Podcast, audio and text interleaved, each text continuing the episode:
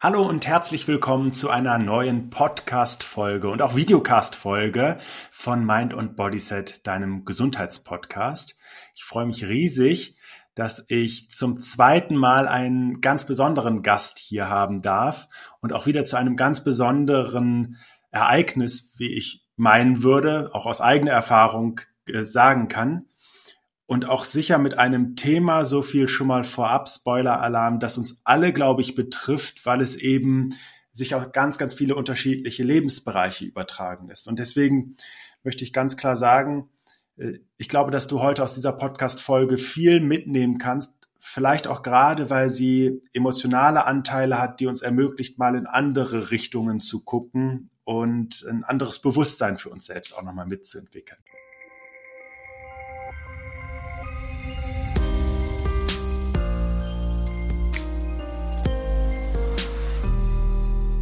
Von wem spreche ich hier gerade? Äh, Marion Glück ist mit dabei. Ähm, zwei, drei Sätze zu dir. Du bist ähm, ursprünglich Marineoffizier gewesen auf der Gorch Fock. Ich glaube sogar eine der ersten Damen, die diesen Weg dort beschritten hat. Ähm, und hast im Anschluss an die Bundeswehr ein Studium zur, äh, im, im Bereich Betriebswirtschaftslehre, glaube ich, gemacht. Um während der dann, Bundeswehrzeit, genau. Während der Bundeswehrzeit, mhm. genau, begleitend dann und dann hat diese Zeit bei der Bundeswehr und vielleicht die ganze Konstellation auch Spuren hinterlassen. Du sprichst sehr offen darüber, dass du an einer Depression dann erkrankt bist und ähm, dich daraus gewackelt hast, sozusagen äh, befreit hast, ähm, ein unheimlich schönes und erstes Buch auch geschrieben hast. Das Leben ist bunt und anders als es vielleicht im ersten Moment klingt, wird das bunt mit D hier geschrieben. Also es ist sicher auch eine Aufarbeitung der Zeit bei der Bundeswehr dann gewesen dich ähm, spezialisiert, um als psychologischer Business Coach zu arbeiten, sogar eine Zeit lang bei einem DAX-Konzern in einem Bereich, in, in einem Management-Posten mitgearbeitet. Und heute bist du, glaube ich, so ein echter Führungskräfte-Coach mit sehr spannenden emotionalen Anteilen in der Arbeit auch und hast ein weiteres Buch rausgebracht. Und das ist ähm, einige Wochen her, dass ich ähm, so unglaublich spannend für den Gesundheitsbereich auch mitfinde, für gesunde Entscheidungen. Das Buch heißt Schwere Entscheidungen leicht treffen. Ich erwähne bewusst den Untertitel noch nicht, weil da möchte ich jetzt die, das Zepter an dich einmal überreichen. Schön, dass du dabei bist, Marion. Schön, dass du dir nochmal Zeit für ein Podcastgespräch nimmst. Was ist das für ein Buch und worum geht's in diesem Buch? Ja, erstmal vielen, vielen Dank für deine Einladung ähm, in deinen Podcast. Ähm, ja, worum geht's in meinem Buch? Äh, schwere Entscheidungen leicht treffen ist natürlich ein provokanter Titel, äh, gerade im Zusammenhang mit dem Untertitel, weil es darum geht, wie treffe ich eine Entscheidung, ähm, wenn ich schwanger bin als Frau und eine pränatale Diagnostik bekomme. Das heißt, für mein Baby eine Diagnose bekomme, die ähm, mir quasi erstmal den Boden unter den Füßen wegzieht ähm, und dann dafür sorgt, dass die Schwangerschaft nicht mehr so verläuft, wie sie vorher war, wie ich mein Leben vielleicht auch mit Baby geplant habe. Also das Leben einmal anders ähm, innerhalb von kürzester Zeit bei einer pränatalen Diagnostik, wenn man quasi dort liegt, eine Ultraschall bekommt und ähm, dann festgestellt wird, dass das Kind entweder ähm, eine Trisomie hat oder einen schweren Herzfehler oder wie in unserem Fall ähm, Lorelei wurde mit Spina bifida diagnostiziert. Ja, und dann steht ja im Raum, wie geht's denn weiter? Ne? Ähm, trage ich die Schwangerschaft aus oder breche ich die Schwangerschaft ab? Und das war etwas, womit wir in diesem Jahr konfrontiert wurden. Und ähm, ja, ich habe mich durch diesen Prozess durchgearbeitet, konnte auch das erste Mal dankbar für meine Depression sein, weil ich ohne die Depression nicht dieses Resilienztraining täglich gemacht hätte, um irgendwie das zu überstehen verstehen. Also wäre ich vor zehn Jahren in diesem, mit diesem Zustand konfrontiert worden, weiß ich gar nicht, wie ich das hätte schaffen sollen. Also wie ich das auch verarbeitet hätte, das hätte mich, glaube ich, komplett kaputt gemacht. Genau, also darum geht's in dem Buch und ähm, ich hätte gerne ein anderes Thema gewählt, äh, weil am Ende ist es natürlich ein Führungsthema, ähm, Selbstführung, auch Wahrnehmen der eigenen Emotionen, Gefühle und sich das einmal zu sortieren und dann trotz all dieses Gefühlschaos und allem, was drumherum ist, eine, ja, eine sinnvolle Entscheidung, die quasi von innen herauskommt, also die wirklich zum eigenen Leben auch passt, ähm, dann zu treffen. Genau, darum geht's. Also ich, äh, zumindest geht es mir so, ich könnte mir auch vorstellen, dass es jetzt dem ein oder anderen Zuschauer, Zuschauerin oder auch Zuhörer, Zuhörerin so geht, dass, äh, dass man da ein Kloß im Hals bekommt, weil das wirklich irgendwie ja eine wahnsinnig krasse Entwicklung von großer, großer Freude und allem, was auch äh, hormonell da passiert, damit das wirklich auch gut funktionieren kann, zu wirklich ähm, einer Tatsachenkonfrontation, die so überhaupt nicht in diese Vorstellung und in, in das, was, was äh, sich eine Familie dann auch ausmalt in dem Kontext. Vielleicht magst du einmal ganz kurz sagen, was ist eigentlich eine Spina bifida, äh, damit äh, das so ein bisschen eingeordnet werden kann. Ja, Spina bifida ist auch bekannt als der offene Rücken. Das heißt, ähm, im ersten Trimester ähm, schließt sich bei dem Baby hinten ähm, das Spinal oder der Spinalkanal nicht richtig. Das heißt, alle Membranen, ähm, die eigentlich im Körper drinne sein müssten in der Wirbelsäule, ähm, sind außerhalb.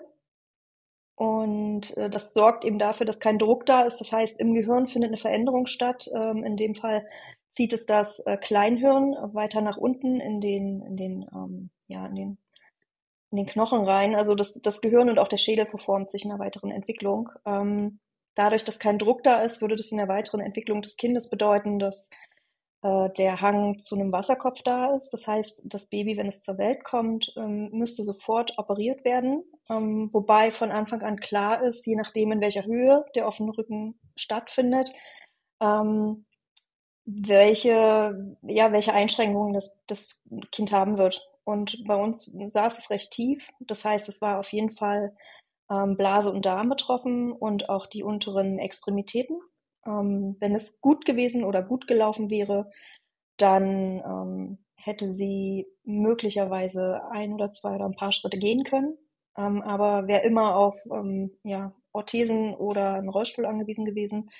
Und es wäre zu 100 Prozent der Fall gewesen, dass eine Blasen- und Darmentleerungsstörung da gewesen wäre. Das heißt, ähm, tägliches Katheterlegen ähm, und ähm, den Darm entleeren. Und man kann sich dann selber überlegen, wie setzt sich das im weiteren Verlauf in sozialen Kontakten fort, wenn das Kind älter wird und so weiter. Ne? Und ähm, man bekommt die Diagnose, so war es bei uns.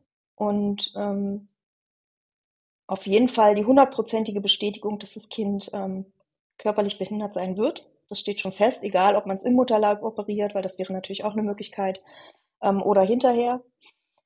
Aber wie stark diese Behinderung oder Einschränkung sein wird, kann einem eben keiner sagen. Das heißt, im besten Fall ähm, kann das Kind laufen, im schlechtesten Fall bekommt es gar nicht mit, dass es auf der Welt ist. Also je nach Ausprägung eben. Ne? Und das ist so ein, ja, großes Roulette. Äh, in einer ziemlich hässlichen Form. Hm. Ja. Also eine schwere. Ja, auf jeden Fall. Eine schwere Entscheidung. Wie, wie, die Entscheidung ist dann nämlich genau genommen so, äh, wird diese Schwangerschaft eben unter diesen Voraussetzungen fortgesetzt. Ne? Also bekomme ich dieses Kind oder ähm, breche ich die Schwangerschaft an dieser Stelle ab? Wie hast du diese Entscheidung gefällt, weil ich glaube, es ist jetzt total wertvoll für uns, in diesen wirklich ganz konkreten, schweren Entscheidungsprozess einmal mit einsteigen zu dürfen, so gut das vielleicht funktioniert. Mhm. Und so, so wie du ihn noch teilen möchtest. Ja, sehr gerne. Also in erster Linie ähm, Frauen, die, die möglicherweise selber schon mal diesen, diesen Fall erlebt haben, ähm, die, die wissen, was ich meine, dass die Schwangerschaft sich noch genauso anfühlt wie vorher. Das ist alles wie vorher. Die Kindsbewegung ist da, ähm, alles ist wie vorher und im Kopf ergibt es überhaupt gar keinen Sinn, weil die Information, die man bekommen hat, nicht zum Körpergefühl passt. Ja? Also das ist das Erste, was es extrem schwer macht. Ähm, und dann kommt eben dazu, dass man so diesen kompletten Veränderungsprozess oder naja, einen Trauerprozess, der da eingeleitet wird, direkt einmal mitnimmt in Form von Hoffnungslosigkeit oder, oder auch Ohnmacht am Anfang, weil man natürlich erstmal gar nicht weiß, was soll das denn, was mache ich denn jetzt? Ne? Ähm, und so war das bei uns auch. Das heißt, wir haben, also mein Mann und ich, noch in diesem Termin die Emotionen ausgeschaltet, also so, so gut wie es ging, weil wir erstmal Informationen brauchten, um uns ein Lagebild zu erstellen. Das ist so das Erste, ähm, wo ich gemerkt habe, diese Offizierausbildung ist schon echt hilfreich. Äh, jetzt machen wir hier erstmal Stopp und jetzt gucken wir uns erstmal an, was wir hier haben und fangen an, ähm, uns Informationen zusammenzusammeln, damit wir überhaupt erstmal wissen, wo stehen wir denn hier und was bedeutet das eigentlich? wenn ich mich für A oder für B entscheide? Oder gibt es noch eine andere Option, die einfach nicht erwähnt wird? Das kann ja auch sein. Ne? Ähm, und das war so das Erste, dieses, wir bewahren erstmal Ruhe und organisieren uns alle Informationen. Und das natürlich auch über eine Zweitmeinung und das zieht sich natürlich, dass man Termine braucht und gleichzeitig weiß man, ethisch wird das immer schwieriger. Ne? Ich war ähm, damals in der 22. Woche. Ähm, das ist ein komplett ausgeprägter Mensch, ähm, der sich bewegt. Was heißt das auch für die Ärzte, wenn die so einen Eingriff vornehmen? Wird das überhaupt gemacht? Also das sind alles Fragen, wo wir ja keine Infos hatten. Ne? Und damit ging das letztendlich los, dass wir uns um Termine gekümmert haben, Zweitgutachten, ähm, ich bin dann äh, in der Charité in einem sozialpädiatrischen Zentrum gewesen und habe hab mich mit einer Ärztin ausgetauscht und beraten lassen, die nur diese Familien betreut, die von Spina bifida auch betroffen sind.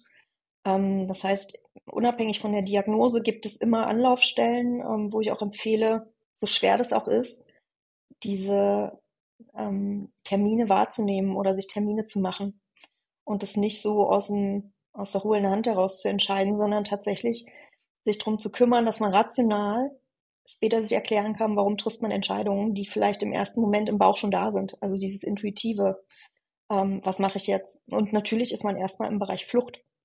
So schnell wie möglich raus aus dieser hässlichen Situation. Und das heißt Abbruch. Und das ist aber nicht immer richtig. Und ähm, darum glaube ich, ist es am allerwichtigsten, dieses Bewusstsein dafür zu haben, dass es auch okay ist, sich Zeit zu nehmen und sich nicht drängen zu lassen vom Umfeld oder von Ärzten, sondern wirklich zu sagen, so, ich nehme mir jetzt die Zeit, die ich brauche, suche mir die Unterstützung, die ich brauche. Ähm, dafür ist es natürlich gut zu wissen, was man braucht. Und, ähm, und sortiere mir das einmal und sortiere mir auch meine, meine Gefühle, die dabei sind. Ja. ja. Weil ähm, das ist viel. Also ich, ja. Ich, ich finde das, also erstmal vielen Dank, dass du auch so offen mit uns darüber sprichst. Das ist, äh, wie gesagt, ja wirklich ähm, eine Ausnahmesituation, die ein Mensch da so im Leben auch, auch, ähm, auch erleben kann. Jetzt hast du für mich zwei ganz wichtige Dinge auch angesprochen. Das eine ist, und das kennen wir, glaube ich, alle auch aus weniger herausfordernden Lebenssituationen, das gefällt mir gerade nicht. Wie komme ich am schnellsten daraus, aus dieser Situation raus, ohne dass ich dabei vielleicht auch die sinnvollste Entscheidung zu treffen. Also das finde ich schon mal total wertvoll. Ähm, nimmt ihr, nimmt du dir das jetzt als Zuhörer als allererstes mal mit, die Idee, ähm, eine unangenehme Situation möglicherweise auch einen Moment länger zu ertragen, um eben nicht dem ersten Instinkt zu folgen. Der kann natürlich auch richtig sein. Ich will das nicht für alle Lebenssituationen so beschreiben, aber für bestimmte Situationen ist das total wertvoll, sich die Zeit zu nehmen. Der zweite Aspekt war, dass ich eben auch sehr, sehr häufig bei unschönen Diagnosen erlebe im Gesundheitsbereich, ist, dass sehr schnell auch der Rat zu ähm, einer einzigen Lösung gegeben wird, zu einem einzigen Vorgehen. Das wird je nachdem auch sehr, sehr vehement kommuniziert. So formuliere ich es mal vorsichtig an der Stelle. Und äh, der erste Impuls ist natürlich raus aus dieser Situation. Der wird schon wissen, die wird schon wissen, was für mich gut ist. Nimm dir die Zeit, hol Zweitmeinungen ein. Das sind keine Geschichten, die in, in, Moment, in den nächsten Momenten irgendwie an Tragweite und an Endgültigkeit dazu gewinnen, sondern es ist eher so, dass jetzt die richtigen Schritte für einen mittelfristigen und langfristigen Weg gegangen werden dürfen. Und dafür ist es sinnvoll, unterschiedliche Blickwinkel einzunehmen. So unangenehm die Situation ist. Du hast kurz angesprochen, dass ein Offizier oder, oder die Ausbildung bei der Bundeswehr und vielleicht auch gerade die weitergehende Ausbildung bei der Bundeswehr hilft, auch sich erstmal klar zu orientieren. Also ich brauche bestimmte Entscheidungen, äh, eine gewisse Entscheidungsgrundlage. Ich brauche bestimmte Fakten oder eine bestimmte Datenlage dafür, die verschaffe ich mir. Das scheint dir also da äh, zu nützlich gewesen zu sein. Und dann hast du eine zweite Sache angesprochen, rational und trotzdem auch Bauchgefühl. Was ist es denn jetzt bei, bei auch in anderen Lebenslagen? Ist es, ist es dieses, was kommt da in mir auf und, und das mache ich? Oder ist es äh, ein bestimmtes Vorgehen, auch, auch objektive Gesichtspunkte mitzubekommen? Es ist eine Mischung, finde ich. Und das ist auch von Mensch zu Mensch unterschiedlich. Ähm, die einen haben da sofort das Gefühl, also dieses, diese innere Instanz, die, die den Weg weist, was, was gut für einen ist. Ähm, ich selbst habe die auch, aber ich brauche trotzdem für mich rational griffige Sachen, ähm, und, und Zahlen, Daten, Fakten, ähm, um diese Entscheidung, die, die so aus dem Bauch kommt, ähm, für mich zu verifizieren. Ähm, was genau führt dazu oder, oder passt das übereinander? Ähm, für mich ist das ganz wichtig, um in den Bereich der Akzeptanz zu kommen, um überhaupt zu akzeptieren, was da gerade passiert ähm, und nicht irgendwo in diesem Prozess hängen zu bleiben. Und ähm, gerade hier in, in so einem Fall und, und auch bei anderen Diagnosen, die einen, einen betreffen, das ist, kann ja auch, auch eine Krebsdiagnose sein beispielsweise. Ähm, jetzt gibt es Diagnosen, wo schnell gehandelt werden muss, weil das, das verstehe ich. Ähm, und ich verstehe auch, dass, dass man oder dass sich der Mensch gerne auf die Autorität ähm, des Mediziners dort natürlich verlässt. Ähm, das, das ist auch berechtigt. Gleichzeitig aber zu gucken, wie geht's mir denn damit? Also wenn ich das jetzt mal von, von, von dem pränatalen Bereich weglenke auf den Bereich Chemotherapie. Was genau bedeutet das denn eine Chemotherapie? Ja, ähm, wie, wie hoch ist die Wahrscheinlichkeit, dass es mir danach besser geht, dass ich wieder gesund werde und so weiter. Also es sind alles Aspekte, ohne dass ich mich damit jetzt tiefer beschäftigt habe, ähm, wo es natürlich auch drauf ankommt. Ähm, man hat den ersten Impuls, etwas zu tun und dann äh, zu gucken, okay, wie gleiche ich das mit dem Kopf vielleicht auch ab? Ähm, hole mir verschiedene Meinungen, ähm, Perspektiven und, und gucke auch, was bedeutet das für meine Lebensqualität und so weiter. Also das spielt ja auch alles eine Rolle. Und ähm, in welchem Alter bin ich vielleicht auch. Ne? Also ähm, wenn ich wenn ich mir sehr sehr betagte Menschen anschaue, ähm, wenn ich jetzt meinen Opa beispielsweise nehme, der hat bei manchen Diagnosen sagt er, ey Marion, das ist mir jetzt egal, dass ich hier weniger Torte essen soll. Ich bin 90. Also ja, mein Leben ich habe den Großteil gelebt. Ich ver verzichte doch jetzt hier nicht auf mein Stück Kuchen, nur weil ich ein bisschen Diabetes habe. Ja, also da, da ist mein Opa beispielsweise ganz, ganz klar für sich und hat Entscheidungen getroffen und hört dann eben nicht auf den Arzt, sondern sagt, das, was mir an Lebensfreude noch bleibt, das will ich genießen. Auch das spielt natürlich eine Rolle. Äh, in welchem Alter bin ich? Ähm, und, und ich glaube, diese Tragweiten, die darf man sich überlegen und für sich selber dort entscheiden. Und das ist auch das, worum es mir letztendlich geht, so die die eigene Autorität wieder zu erkennen und für sich selbst entscheiden und auch die Verantwortung zu übernehmen für die eigene Entscheidung, ähm, was das bedeutet letztendlich.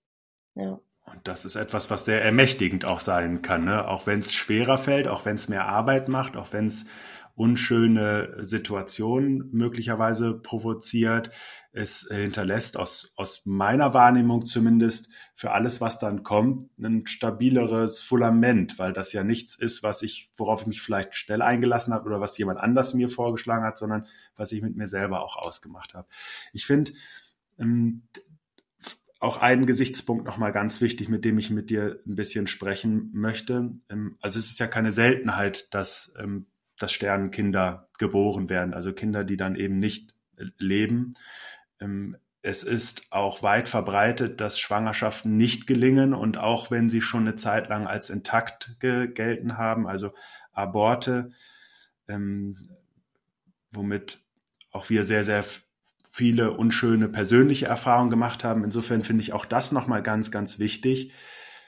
Es ist ja nicht selten so, dass gerade Frauen solche diese, dieses Art Scheitern, was es ja natürlich irgendwie auch ist, also das Ziel sozusagen, mit dem man da angetreten ist, wird nicht erreicht, ganz, ganz stark mit einem persönlichen Versagen in Verbindung bringen. Können wir darüber so ein bisschen sprechen, was du für Gefühle auch da hattest, wie, wie sich das vielleicht auch verankert und wie vielleicht auch gerade Frauen mit dieser relativ normalen irgendwie auch Situationen, die ganz, ganz viele betreffen und nicht nur sie persönlich und nicht nur sie persönlich davon heimgesucht sind, wie, wie sie damit vielleicht besser auch umgehen können, auch da gute Entscheidungen dann für sich persönlich zu fällen? Ja, gerne. Ähm, also bei mir war es schon so, dass ich ähm, eine Thematik mit meinem eigenen Körper hatte. Ähm, das heißt, da Selbstliebe praktizieren durfte in Form von, ich lehne meinen Körper nicht ab. Ähm, das ist so das, das, das eine. Zum anderen aber auch, äh, was mir halt bewusst wurde, ist, ähm, wie wir als, als Frauen oder als kleine Mädchen schon recht früh ähm, in diese Rolle auch ähm, sozialisiert werden. Ne? Also ich habe meine kleine Nichte gesehen, die ist noch nicht mal zwei. Die schiebt da ihren Puppenwagen mit ihrer, mit ihrer Babypuppe. Äh, stolz wie Oscar, ja. Und wenn die nicht mehr kann, dann setzt sie sich in ihre Karre und fängt dann zu schlafen, weil sie selbst noch Baby ist gefühlt, ne? Also Kleinkind. Aber ähm, diese Emotion, dieses, ähm, man kümmert sich um das Baby, das wird ja schon sehr, sehr früh angelegt. Also zumindest ist das, was ich in meinem Umfeld jetzt beobachtet habe. Wenn man da mal das Augenmerk drauf legt und davon ausgeht, dass es bei einem selbst möglicherweise ähnlich gewesen ist. dann ähm, ist das ja mit Emotionen verknüpft in der Regel mit, oder, ne, mit, mit positiver Rückmeldung, ähm, wie schön man sich um diese Babypuppe kümmert und wie lieb man damit ist und dass man die streichelt und anzieht und der Essen kocht und so weiter. Ähm, das ist alles positiv und dann auf einmal ist man erwachsen und, und wünscht sich das ja auch. Ne, der ein, die eine oder andere Frau wünscht sich das auch. Nicht jede Frau hat diesen Kinderwunsch, was vollkommen in Ordnung und legitim ist. Was aber wieder auch schwierig ist, weil wie kann man als Frau kein Kind kriegen? Ähm, auch diese Frauen dürfen ja mitunter ähm, kriegen ja Fragen gestellt, wo man, wo man sich schon fragt, warum muss ich diese Frage eigentlich jetzt hier gerade über mich ergehen lassen? Ja, also auch das waren ja, bevor, bevor wir zu diesem Thema gekommen sind, war ich ja mit der anderen Situation beschäftigt. Wie kann es sein, dass ich keine Kinder habe? Ja.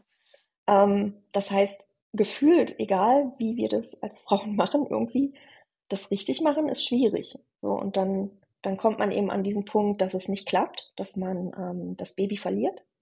Und da spielt es für mich auch überhaupt gar keine Rolle, ob das in der, in der zweiten Schwangerschaftswoche ist oder in der 20. oder in der 40. oder fünf Tage danach. Ähm, weil auch das passiert. Ähm, es ist einfach dieses Gefühl von, ich bin hier nicht richtig. Also ich, ich habe es nicht hingekriegt. Und mich davon frei zu machen, zu sagen, naja, Manches liegt halt nicht in meiner Macht. Manches ist einfach durch die Natur so, weil auch vorher hatte ich Fehlgeburten, ähm, die sich gar nicht weiterentwickelt hatten, ähm, also die über das erste Trimester nicht drüber wegkamen, über die zwölfte Woche.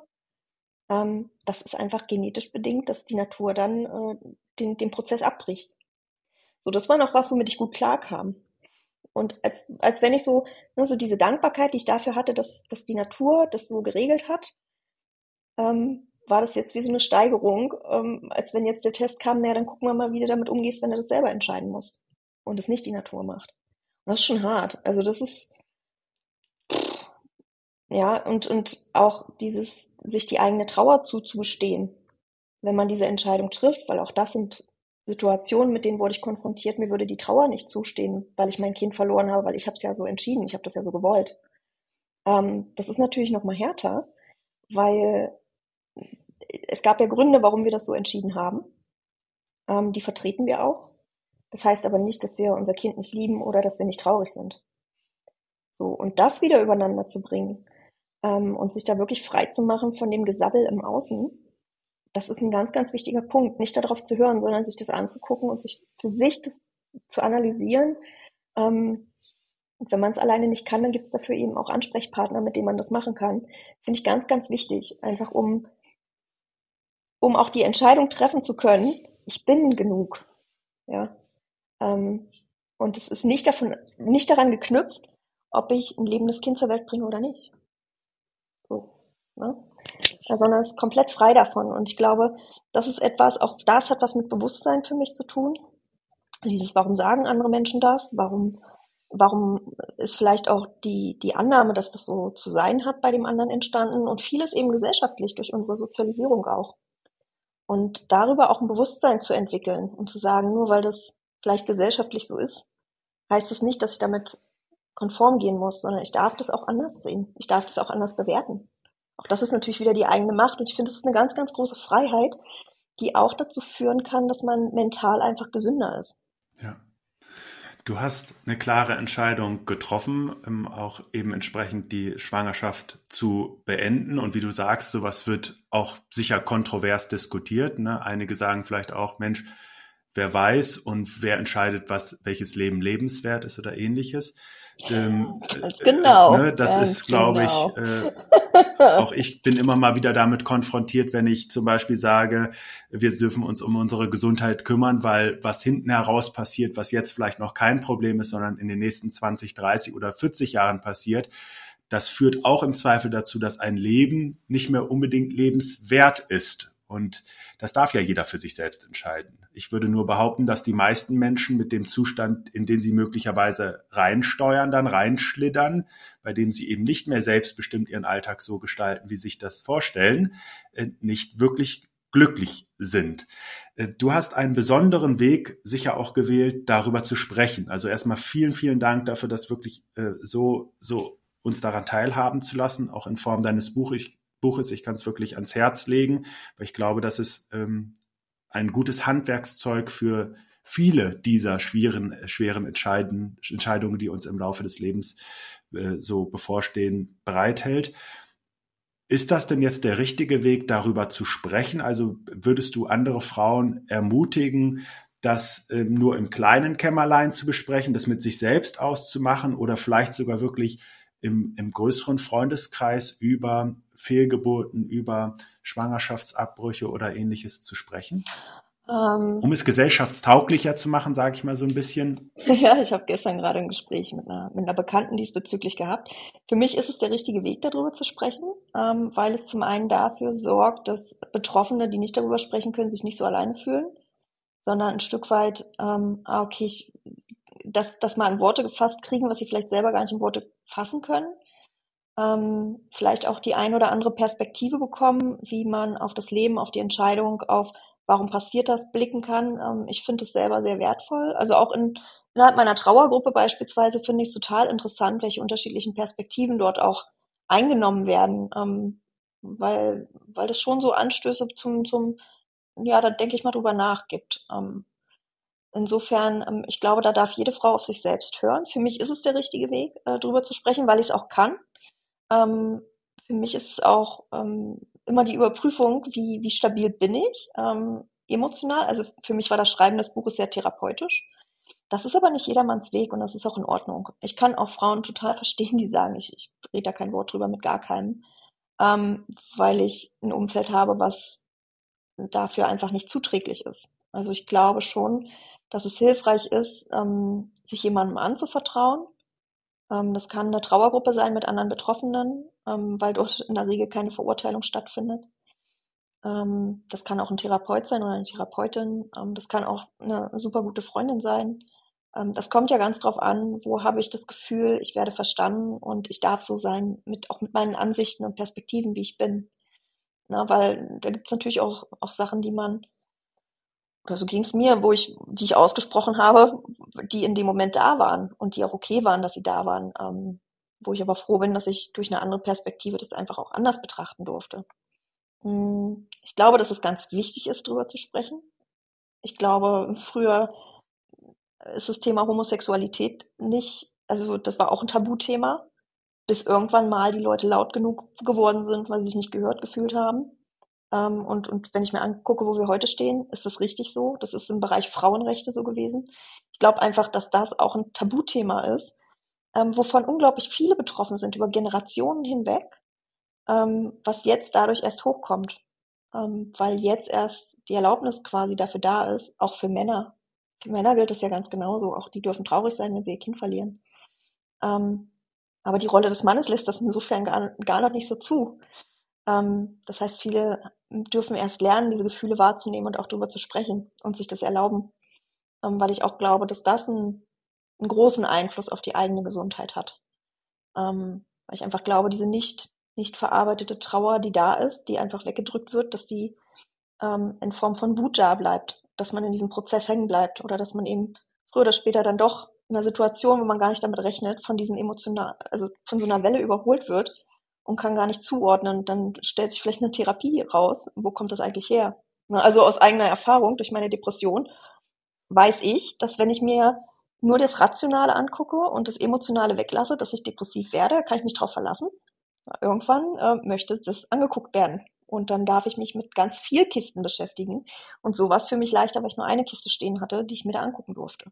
Auch das nochmal ein ganz, ganz wichtiger Aspekt. Auch da ist heute Wissenschaft so eindeutig, dass eben angestaute Emotionen, ähm, all das, was eben unterdrückt wird, äh, körperliche Symptome verursacht. Ne? Und das können die sein, die wir jetzt unmittelbar im Gehirn sehen, also dass sich äh, da eben äh, Areale, die für die Verarbeitung äh, von Emotionen ähm, wichtig sind, völlig überschießend aktiv sind und eben Depressionen auslösen können oder auch Angstzustände, ähm, äh, aber eben auch im Körper manifestieren können und eben wirklich zu körperlichen Symptomen dann führen können.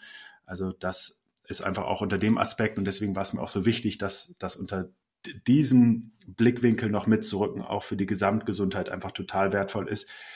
Äh, auch Ausnahmesituationen im Leben, die mit seelischem Druck mit seelischer Belastung einhergehen, aufzuarbeiten. Und du hast jetzt schön auch ein paar mögliche Wege beschrieben und auch viel dafür aus meiner Sicht getan, dass das auch nochmal in einem größeren öffentlichen Diskurs geführt werden kann.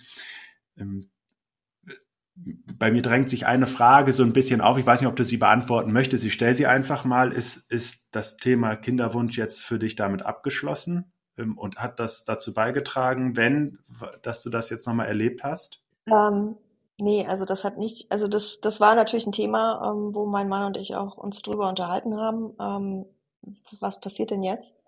Für mich ist das eine Form von Aufgeben. Ähm, das ist inakzeptabel. Also das ist so das Erste. Ähm, natürlich hatten wir das entschieden, was machen wir? Wir hatten eine Woche vorher haben wir die Babymöbel gekauft, ne? Also ein komplett fertiges Kinderzimmer steht, stand bei uns rum.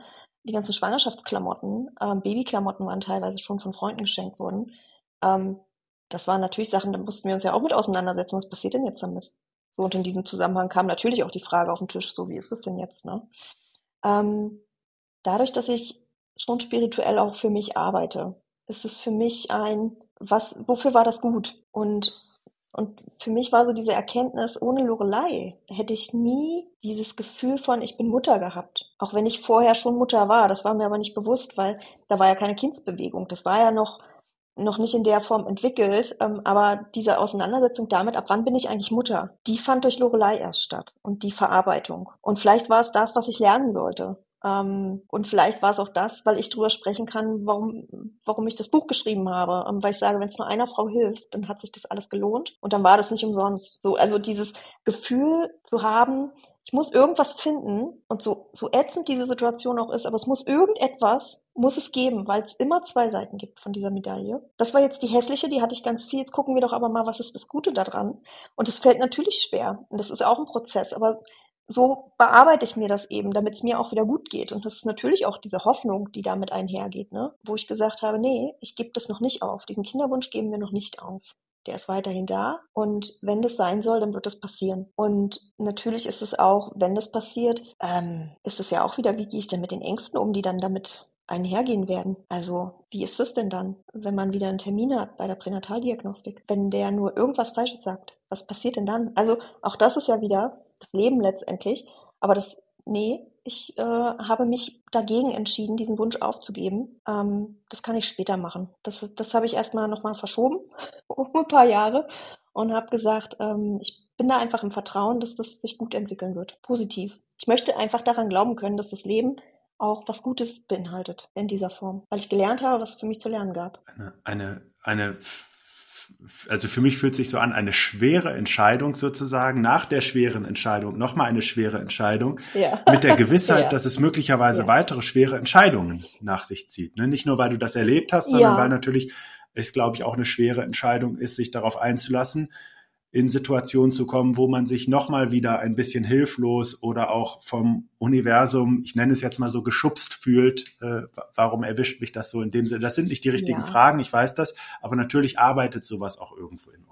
Doch, das sind schon wichtige Fragen. Ich finde schon. Und ich, äh, dieses, die höhere Macht, ob wir jetzt daran glauben, ob wir sie Gott, Allah oder das Universum nennen, wie auch immer wir sie nennen, wenn wir denn daran glauben, ähm, das ist schon ein Thema. Und gleichzeitig, dass dieser Glaube aber auch trägt. Also, dass es das erträglich macht, dass es da vielleicht doch irgendeinen Plan gibt und ich das Gute an diesem Plan halt noch erkennen darf. Ähm, was ist für mich an Entwicklung da, an ähm, mentaler Entwicklung auch. Und dieses zum ersten Mal für meine Depression dankbar zu sein, das war ein ganz, ganz komisches Gefühl. Aber das war gleichzeitig so schön und befreiend, weil ich so das erste Mal dieses, dafür hast du dieses ganze Mentaltraining jeden Tag gemacht. Auch in den guten Zeiten, wo du eigentlich dachtest, eigentlich kannst du es doch heute lassen. Weil genau dafür war das wichtig. Und ich finde das auch zu sehen, dass sich das lohnt, wenn man zum Training geht, wenn man immer zum Training geht, sich das irgendwann auszahlt. Und ich finde, das ist gerade im Gesundheitsaspekt so, so wichtig, dieses präventiv tätig zu sein, weil ich mich nie wieder so fühlen wollte. Und ganz ehrlich, ich bin oft nach der Geburt, wenn ich einkaufen war und bin so am, am spirituosen Teil vorbeigegangen, habe ich so gedacht, ich kann verstehen, warum es Menschen gibt, die das ertränken, diesen Schmerz. Ich verstehe das. Jetzt kann ich das verstehen. Und das ist dann, dann kam wieder diese Dankbarkeit, ach, zum Glück brauche ich das nicht, sondern habe das anders hingekriegt. Und ich finde, dafür sich Methoden zu erarbeiten, das lohnt sich einfach, weil schwere Entscheidungen kommen immer im Leben. Immer. Es wird immer schwierige Situationen geben. Das Leben ist nicht nur Sonnenschein. Da darf jeder in sein Leben reingucken und wird feststellen, stimmt, hier war es mal ganz schön regnerisch, stürmisch, äh, ziemlich hässlich und dunkel. Früher oder später, bin ich mir sicher. In welcher Art auch immer, ist jeder betroffen und darum lohnt sich die Vorbereitung. Es ist nochmal so eine sehr wertvolle Parallele, finde ich auch, die du, die du da aufzeigst immer auch zu sagen, wir dürfen uns dann engagieren, wenn es uns eigentlich gut geht, wenn die Energie hoch ist, mit dem Aspekt, dass wir dadurch eine Resilienz im Speziellen jetzt auch bei dir, eine, ein stärkeres Immunsystem vielleicht in Bezug auf, auf die Gesundheit oder auch ähm, einen größeren muskulären Apparat, wenn wir uns, selbst wenn wir uns nur mal was gebrochen haben und dann immobilisiert sind, wissen wir ja, dass wir schneller zurückkommen und so weiter, dass es viel, viel bessere Heilungschancen äh, und so weiter gibt. Und es ist dieses, dieses so natürliche, äh, wenn es nicht den konkreten Handlungsdruck möglicherweise auch gibt, vielleicht Dinge weiter wegzuschieben. Auch da finde ich, ist das nochmal ganz wertvoll. Ich würde gerne abschließend noch eine Frage an dich stellen, äh, liebe Marion, und zwar, wie mache ich es denn jetzt mit den schweren Entscheidungen, die ich vor allen Dingen mit einer langfristigen Perspektive fällen möchte und vielleicht nicht sage, ich gebe dem ersten Impuls nach, ich lasse mich auf die erste Befriedigung an, an der Stelle auch aus gesundheitlicher Sicht ein, sondern wie hast du da so ein paar Schritte oder, oder paar äh, Gedanken, die du mit uns teilen kannst? Ja, wir können ja immer nur Annahmen für die Zukunft treffen. Ähm, und das ist in, in dem Fall dass man sich sagt, okay, wenn Option A gewählt wird, was geht damit einher? Ähm, wenn ich Option B wähle, was geht damit einher? Also jetzt gibt es Situationen, wo es nur A oder B gibt. C wäre abwarten. Ähm, in dem Fall ist es, ne, wenn ich jetzt meinen Fall nehme, A ist Schwangerschaft abbrechen, B ist Schwangerschaft austragen, C ist abwarten, ist gleich B, also Schwangerschaft austragen. Ähm, es muss klar sein, auch wenn ich keine Entscheidung treffe, entscheide ich in dem Moment. Und machst du, machst, machst du das mit Zettel und Stift dann oder wie, wie ist der, der Prozess da? Ist das was Kopfmäßiges? Nee, also ich überlege mir schon so, okay, man kann das ja vom Groben zum Feinen machen, so wie beim Training auch. Ähm, welche groben Optionen gibt es? Ähm, beispielsweise kündige ich den Job. Dann gibt's ja oder nein. So, dann kann ich mir überlegen, wenn ich das nicht mache. Ähm, und ich, ich sehe jetzt schon, dass ich Richtung Burnout gehe. Ich habe jetzt schon Schlafstörungen und so weiter. Okay, ich kündige nicht den Job. Welche Möglichkeiten habe ich denn da noch? Okay, ich kann mich krank schreiben lassen. Äh, ich kann vielleicht parallel eine Weiterbildung anfangen. Ich kann vielleicht in die Klinik gehen, um eine andere, ein anderes Mindset zu entwickeln, um damit umzugehen. Das sind ja Optionen für, ich kündige den Job nicht. Ich kann aber auch sagen, ich, was steht denn, wenn ich Ja sage? Ich kündige das Ganze. Was geht damit einher? Was für Möglichkeiten sind da vielleicht, die ich noch gar nicht sehen kann?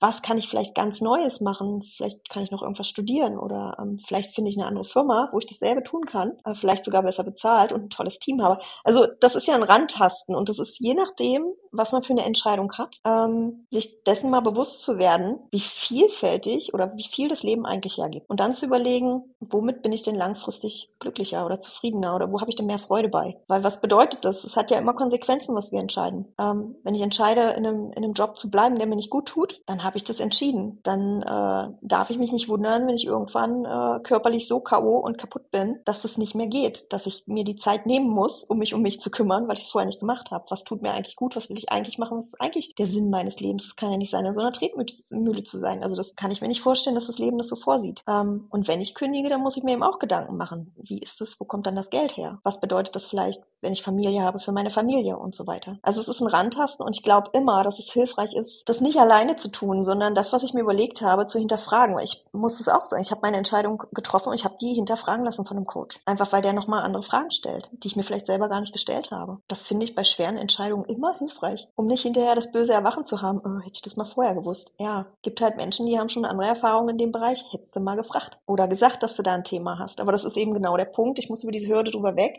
Ich habe hier ein Problem und ich rede drüber, weil am Ende nur sprechende Menschen kann geholfen werden. Das, das ändert sich halt nicht, ne? Kann niemand Gedanken lesen. Und wenn sich dafür aufmacht, dann geht das ganz schnell, sich das durchzusortieren und zu überlegen. Und da darf jeder Mensch für sich gucken, wie weit ist er auch bereit, das zu tun und verschiedene Optionen sich anzuschauen und zu hinterfragen und ein Gefühl fürs eigene, eigene Wollen, den eigenen Willen auch wieder zu finden, zu verändern. Ergänzend dazu, weil du es auch noch ähm, mit erwähnt hast, dieses Hinauszögern ist oft eigentlich nur eine Reduzierung der Entscheidungsfreiheit, ne, um irgendwann vielleicht doch nicht mehr entscheiden zu können, weil jetzt in deinem konkreten Fall ist es ja sozusagen eh wieder eigentlich eine bewusste Entscheidung für Fortsetzen gewesen.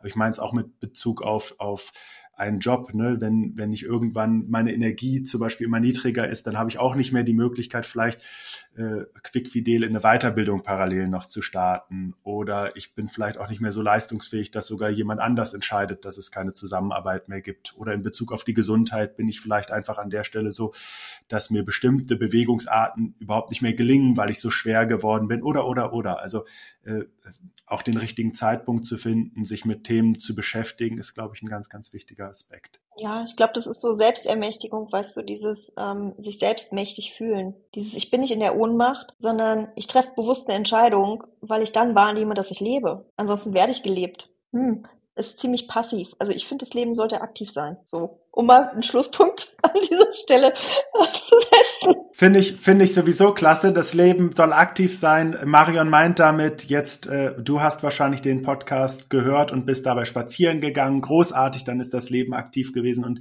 sofern du ihn ganz bequem im Auto gehört hast oder auf der Couch oder sowas, dann ist jetzt ein guter Moment, um aktiv in Bewegung zu kommen. Und das Schöne ist, das ist vielleicht auch noch ein guter Schlusssatz. Immer wenn wir in Bewegung sind, also in dem Sinne spazieren gehen oder so, können wir eh total gut lösungsorientiert äh, denken und kommen auf gute, gute oft Ideen, die uns nie in diesem statischen Zustand gekommen wären. Marion, vielen, vielen Dank für, für deine äh, Ausführungen hier an der Stelle. Wir verlinken das Buch. Ich kann es wirklich ans Herz legen. Und ich freue mich wirklich, und das habe ich ja jetzt auch nochmal in den letzten Wochen mitbekommen, dass zunehmend auch in einer breiteren Öffentlichkeit dein Thema zugelassen wird. Ich, das ist ja etwas, was nicht ganz klar ist. Also ihr werdet Marion bestimmt auch einmal in einen der öffentlich-rechtlichen Kanäle, vielleicht auch in den anderen im Fernsehen sogar sehen. Und ähm, ja, danke einfach, dass du das so angestoßen hast. Ja, sehr gerne. Vielen Dank für deine Einladung.